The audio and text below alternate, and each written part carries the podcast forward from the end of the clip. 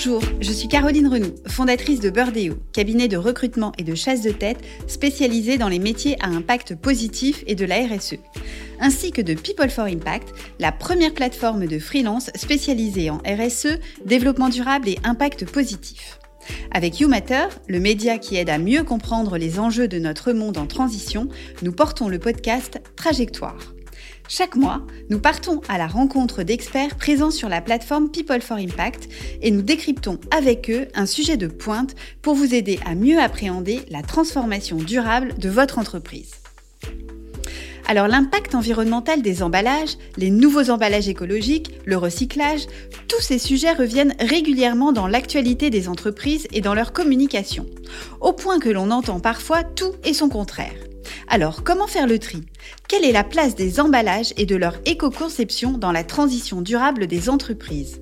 Quelles sont les stratégies qui marchent pour des emballages plus écologiques? Comment une entreprise peut éviter de tomber dans des travers de greenwashing sur ces sujets complexes? Retour sur toutes ces questions avec Hélène Kruipeninck qui va casser avec nous quelques idées reçues. Hélène Kruipeninck, bonjour. Vous êtes spécialiste de l'éco-design, de l'éco-conception et en particulier des enjeux écologiques des emballages. Vous travaillez depuis 2006 dans l'accompagnement des entreprises, dans l'évaluation de leurs impacts environnementaux et dans l'élaboration de plans d'action pour les réduire. Passé par Biointelligence Service, puis par Citeo, vous contribuez aussi à des travaux de recherche liés à l'éco-conception et à la mesure d'impact environnemental pour des organismes comme l'ADEME. Vous êtes enfin adjointe à l'environnement et à la nature en ville de la ville d'Angers. Alors Hélène, est-ce que vous pouvez nous rappeler d'abord pourquoi le sujet des emballages et des emballages éco-conçus est aussi important dans la transition écologique des entreprises, mais aussi pourquoi est-ce que c'est plus complexe qu'on ne peut le penser parfois? Bonjour Caroline. Tout d'abord, je voudrais donner quelques éléments de contexte euh, euh, notamment issu du rapport euh, du GIEC, du groupe intergouvernemental d'experts sur le climat qui est paru cet été. C'est important de prendre un peu de hauteur pour savoir euh, dans quel environnement on se, on se situe.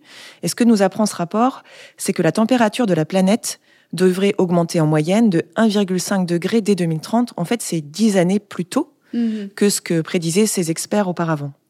La tendance actuelle, en fait, c'est plutôt d'un réchauffement de 4 ou 5 degrés, soit euh, 3, 2 ou 3 degrés de plus que l'accord de Paris en 2015. Ces impacts, ils sont, ils sont visibles, ils impactent notre, notre quotidien. On peut parler, par exemple, d'exemples tout à fait récents, les dômes de chaleur cet été au Canada, en parallèle des pluies diluviennes et des inondations euh, dans le nord de l'Europe, notamment euh, en Allemagne, avec des personnes qui sont, euh, qui sont décédées. Mm-hmm. Et tout ça, en fait, on sait aujourd'hui que ça a une origine anthropique, c'est-à-dire que c'est nos activités humaines depuis l'industrialisation qui sont à l'origine du changement climatique et du coup de ses impacts. Et tout ça, en fait, ça s'est accéléré après-guerre avec euh, un développement de la société de consommation, du jetable, l'usage unique, la mode aussi, sans se soucier nécessairement des déchets, des impacts et des ressources euh, consommées. L'emballage, c'est quelque part le symbole de cette société de consommation dans laquelle nous sommes. Et euh, ce qui inquiétant euh, aussi, c'est et qui et qui euh, euh, nous pousse à une certaine urgence d'agir sur ces sujets, c'est que ce mode de la société de consommation, il séduit de plus en plus des pays en développement qui ont une population qui est très significative. Je vais citer par exemple la Chine ou encore l'Inde. Et on espère qu'on va pouvoir changer les choses avant que, avant qu'ils nous rattrapent sur ces sujets. Et puis, euh, donc ça, c'était pour vous donner un, quelques éléments de, de, contexte, mais vous l'avez dit, c'est euh, un, un, sujet complexe malgré euh, l'intérêt croissant pour ce sujet développement durable, les médias, les salons, dans les formations. En fait, l'environnement, le développement durable, la transition écologique, c'est plusieurs préoccupations. Celle de, des ressources, du climat, de la biodiversité, la pollution de l'air, pollution de l'eau, etc. Et c'est pas toujours évident de concilier ces différents impacts des activités humaines sur notre environnement. Et c'est pour ça qu'on a aujourd'hui quelques idées euh, reçues qui sont parfois euh, difficiles à, effacer ou à faire évoluer euh, dans, les mentalités. Alors parlons de ces idées reçues justement. Est-ce que vous auriez quelques exemples d'idées, d'idées reçues? Moi, je pense qu'il y en a une qui, qui parle à tout le monde. C'est la question du sac plastique versus le sac en papier versus le sac en coton. On voit aujourd'hui, on a, on a beaucoup de tote bags qui nous sont, euh, qui nous sont donnés. On est, à, on est à peu près sûr que le sac en papier et en coton, c'est mieux que le sac plastique. Oui, tout à fait. En fait, il y a des études, des études d'analyse de cycle de vie qui se sont attachées à quantifier les impacts environnementaux de ces sacs sur tout leur cycle de vie, depuis euh, la production euh, du plastique, du papier ou du coton jusqu'à la fin de vie de ces sacs. Et en fait, ce qu'ils ont montré, c'est pour que le sac en coton soit plus performant que le sac euh, en plastique, il faut qu'il soit réutilisé au moins 130 fois. C'est-à-dire que le tote bag qu'on vous a donné lors d'un événement, mmh. qu'on vous a offert en cadeau, il faut bien s'assurer que vous l'utilisez au moins 130 fois pour qu'il soit plus performant qu'un sac en plastique. Et ça, je pense que c'est quelque chose qu'on n'a pas forcément, euh, pas forcément en tête. Oui, tout à fait. Alors, est-ce que vous auriez un deuxième exemple, par exemple? Oui, je pense que ça, ça parle tout à fait en cette période euh, de, de confinement passé, on est beaucoup resté à la maison à regarder euh, des vidéos en ligne. Euh, la question, c'est de l'empreinte du numérique. Euh, et puis ça, le, numérique, c'est quelque chose qu'on ne voit pas en fait. On ne voit pas les, les impacts, c'est dématérialisé. Il y a des études qui se sont attachées à, à, comparer les impacts du visionnage via une plateforme de streaming versus acheter un, un DVD mmh Blu-ray. Et en fait, ce qu'on voit, c'est que dès le deuxième visionnage d'un même, d'un même film ou d'une même série, c'est plus intéressant d'investir dans un support physique, le DVD, que de regarder en ligne. Donc, qu'est-ce qu'on, quel est le message derrière tout ça? D'un côté, ces plateformes, elles peuvent s'améliorer pour générer moins d'impact. Mais de l'autre, ça veut dire qu'il faut essayer d'être ensemble et de regarder euh, ensemble une même, euh, une même vidéo. Et puis surtout de désactiver l'autoplay, ce petit bouton euh, qui fait que les vidéos s'enchaînent. Et puis finalement, mm. on est sur son canapé, on s'endort, ça continue de tourner. Et on se rend pas compte qu'on a un impact bah, sur la planète, consommation de ressources avec des data centers. voilà, donc c'est, c'est un exemple qui est assez intéressant. Euh, peut-être un, troisième et dernier exemple? Oui, euh, peut-être un exemple qui, euh, qui recentre sur, sur la question de, de l'emballage. C'est celle, celle du compostage. Le compostage, c'est une manière de gérer les déchets en fin de vie qui se développe beaucoup ces dernières années. Hein. Il y aura une obligation pour les collectivités et puis les ménages de, de trier à la source mm-hmm. les biodéchets. Et euh, le, compostage, c'est une des manières. Euh, Donc le compostage, en fait, euh, c'est mettre les déchets qui sont organiques dans un endroit spécifique. Tout à fait. Pour que ça fasse du compost. C'est ça, c'est ce bac que vous avez dans votre jardin. Il y a aussi des lombricomposteurs qui marchent avec des vers de terre pour prendre moins de place et les avoir dans sa cuisine. Donc on met toutes les épluchures et puis elles sont dégradées par des micro-organismes et des bactéries. Hein. C'est un processus euh, naturel qui est accéléré parce qu'on est dans une, dans une boîte et on produit ensuite un, compost qui va pouvoir être utilisé euh, sur les plantations pour apporter des nutriments aux plantes mmh et d'éviter d'utiliser des engrais euh, de synthèse produits par, par l'industrie. Donc ce qu'on cherche par la production de compost, c'est des amendements qui ont une texture particulière pour améliorer la, structure du sol, mais qui ont aussi de l'azote. Et euh, aujourd'hui, on voit se développer beaucoup de solutions d'emballage.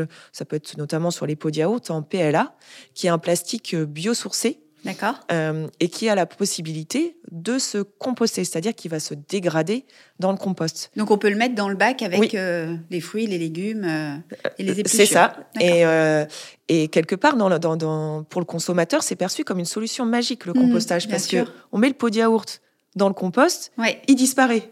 Et puis on se dit qu'on a fait quelque chose de bien pour la planète.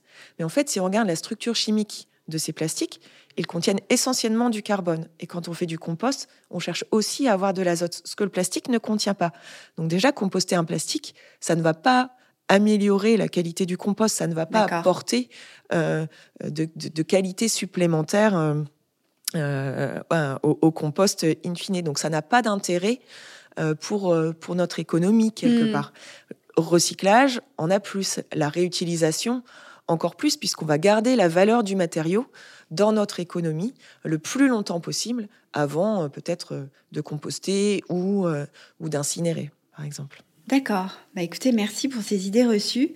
Euh, et alors, quand on est une entreprise, comment est-ce qu'on peut aborder cette problématique, euh, communiquer sans tomber dans le greenwashing? Est-ce qu'il ne faut pas d'abord passer par ce qu'on appelle une mesure d'impact et euh, l'analyse du cycle de vie?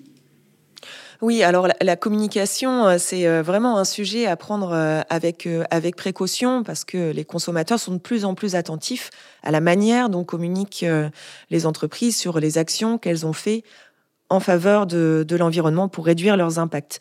Il y a plusieurs guides hein, qui existent pour vous donner, donner aux entreprises des clés pour des, de bonnes pratiques, des checklists, des points à vérifier quand on veut se lancer dans une communication environnementale. Quelques exemples, hein, des critères ou des points sur lesquels il faut, il faut s'assurer, c'est est-ce que cette information qu'on veut communiquer, est-ce qu'elle est vérifiable? Est-ce qu'elle est fiable? Est-ce qu'elle repose sur des données mmh. euh, et des faits euh, réels et avérés? Est-ce que le bénéfice, il est, il est réel? Est-ce qu'il est proportionné? Peut-être que sur la question de l'emballage, si on a fait un tout petit geste sur le bouchon, ça vaut pas le coup euh, d'en faire des caisses alors qu'on sait que, que la majorité de l'impact environnemental vient de, de, la bouteille, par exemple. Bien sûr, oui. Mhm. Et puis, on a des autorités qui contrôlent et qui, euh, qui sanctionnent des, des mauvaises ou des communications qui sont trompeuses pour, euh, pour le consommateur en matière d'environnement. Ça se passe en France, mais aussi ailleurs. Donc ça, c'est quoi? C'est des autorités de communication, en fait, qui vérifient la validité des messages? Ah oui, en France, c'est euh, par exemple l'autorité de régulation professionnelle de la publicité. Au sein de cette euh, autorité, il y a un jury de déontologie publicitaire mhm. qui, sur la base de remontées qui sont faites par des consommateurs ou des associations, va creuser le sujet et va euh, aller se mettre en contact avec les entreprises et vérifier si la, la communication n'est pas trompeuse pour le consommateur et si elle repose sur des faits qui sont, qui sont bien vérifiables, bien mesurés. Et puis il y a des termes qu'il faut bannir, un produit vert, un produit, euh, un produit écologique. Peut pas avoir des, on peut plus aujourd'hui avoir des assertions comme ça dans l'absolu. Il faut toujours montrer le progrès euh, qu'on euh, qu'on a pu faire. On a réduit de tant de pourcents, on a évité tant de tonnes de plastique, c'est c'est X de réduction de plastique par exemple mais ne pas se dire euh, que le produit est écologique. Il est écologique sur quels critères, par rapport à quoi, qu'est-ce qu'on avait avant. Voilà, c'est tout ce genre de questions qu'il faut se, se poser et c'est vraiment des préalables à, la communication envers le consommateur. Parce que ce qui est complexe, c'est euh, donc on a ces, ces, indicateurs. Euh, voilà, la CV, c'est quand même quelque chose qui est très technique. comment est-ce qu'on peut les mettre en perspective avec des données concrètes? Alors, l'analyse de cycle de vie, c'est généralement les études euh, sur lesquelles on se base pour faire une communication qui soit euh, vérifiée et qui soit euh, validée par des experts externes. Et, moi, ce que je voudrais, ce que je voudrais, le point sur lequel je voudrais insister, c'est quand on veut se lancer dans ces démarches-là, c'est mhm. quand même technique, c'est quand même un peu coûteux. Oui il faut choisir le, bon expert. C'est important de bien choisir le praticien en analyse de cycle de vie qui va vous accompagner euh, dans ces démarches-là, euh, parce que euh, il doit être capable de comprendre votre entreprise, de s'adapter à votre vocabulaire, de s'adapter au langage de l'entreprise pour vraiment avoir une étude qui soit pertinente, certes, robuste, certes, mais qui soit aussi compréhensible et que le client euh, va pouvoir, que l'entreprise va pouvoir euh, euh, vraiment s'approprier et, sur laquelle elle va pouvoir renforcer ses axes de travail par la suite. Très bien. Donc là, une fois qu'on a fait, une fois qu'on a fait cet ACV très technique, comment est-ce qu'on peut enclencher une stratégie efficace d'éco-conception? Est-ce que vous pourriez nous dire quelles sont les étapes clés, les facteurs clés de succès, par exemple? Oui, alors euh, le, quand on veut enclencher une, stratégie euh, d'éco-conception, on, l'a dit tout à l'heure, quantifier les impacts, c'est la, première base. Et puis ensuite, il faut rajouter ces critères environnementaux dans la prise de décision. Est-ce que je vais choisir tel ou tel matériau? Euh, est-ce que je vais choisir tel ou tel fournisseur Se questionner aussi sur l'usage et la fin de vie du produit. Ça veut dire qu'il va falloir mieux connaître tout son écosystème et tisser des relations plus étroites avec ses fournisseurs, mieux les comprendre et travailler avec eux pour collectivement euh, mieux se connaître déjà et puis réduire les impacts environnementaux, que ce soit par un allègement, que ce soit par un une, reconception de la forme d'un produit ou, ou d'un emballage. Donc vraiment, la première... Euh, la première étape, ça va être de mieux connaître euh, ses, partenaires. Puis ensuite, c'est d'utiliser les outils euh. Il y a des éco-calculateurs hein, qui mm. existent déjà, qui vont vous donner euh, une réponse sur un point précis. Par exemple, est-ce que j'utilise la voiture, l'avion ou le train? Quelle est la meilleure solution d'un point de vue changement climatique? Il y a des outils analyse de cycle de vie sectoriel. Puis là, je voudrais en, en mentionner un qui est ouvert à tous, qui est l'outil BI, bilan environnemental des emballages, qui a été développé par Citeo et qui permet à une, entreprise ou un acteur de l'emballage en quelques, en quelques clics à partir des données clés de son emballages, bah, d'avoir une cartographie des impacts environnementaux et de mieux comprendre la recyclabilité, les impacts des matériaux, etc.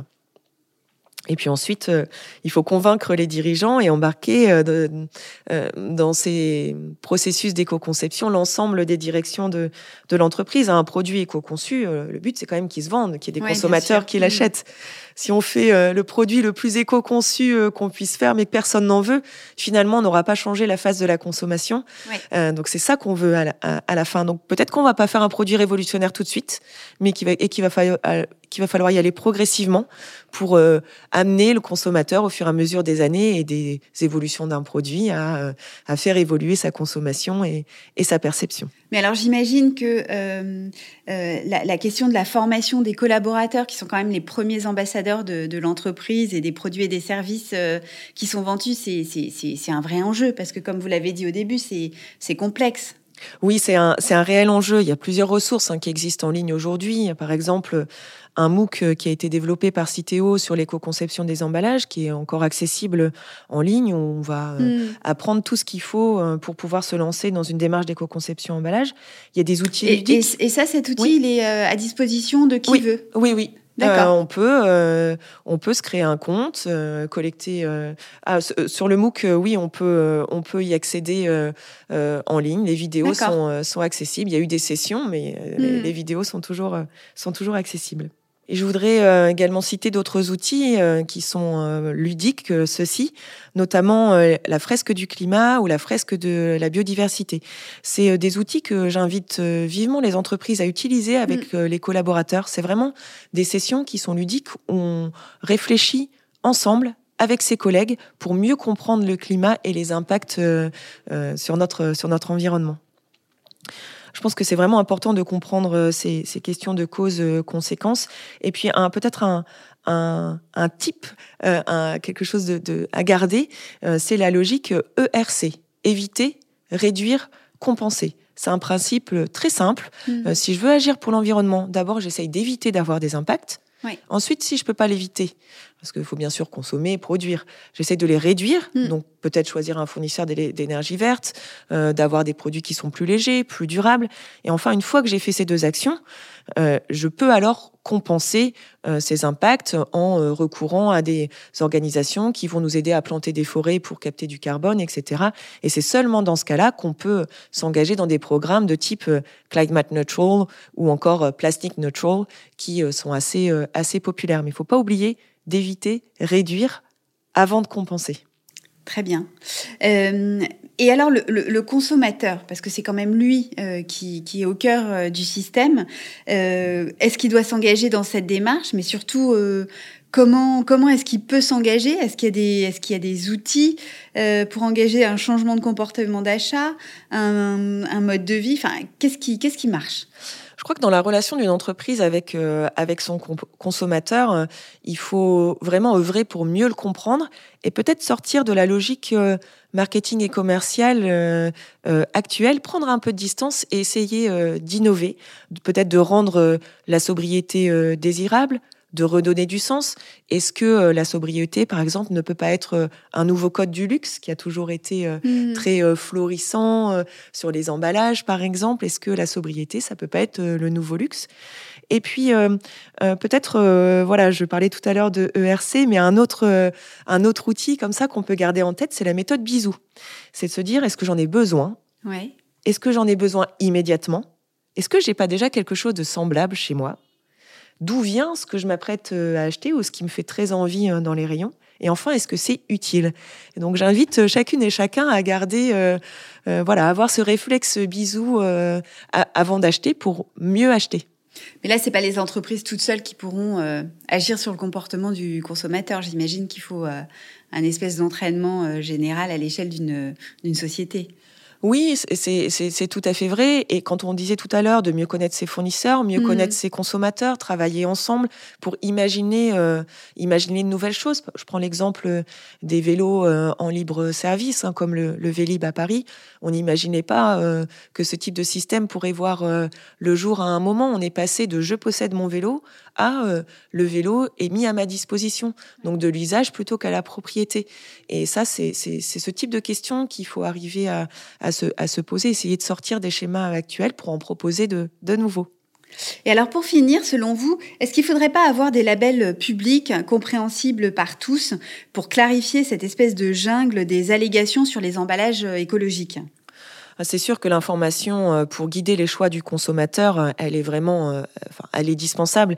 Et d'ailleurs, je voudrais revenir sur quelques mots-clés cités par la Convention citoyenne pour le climat, qui disait de mettre en place un score carbone sur les produits, de rendre obligatoire l'affichage des émissions de gaz à effet de serre, d'interdire la publicité sur les produits euh, les plus émetteurs de gaz à effet de serre, de la réguler cette publicité, euh, de mettre en place des campagnes pour moins consommer.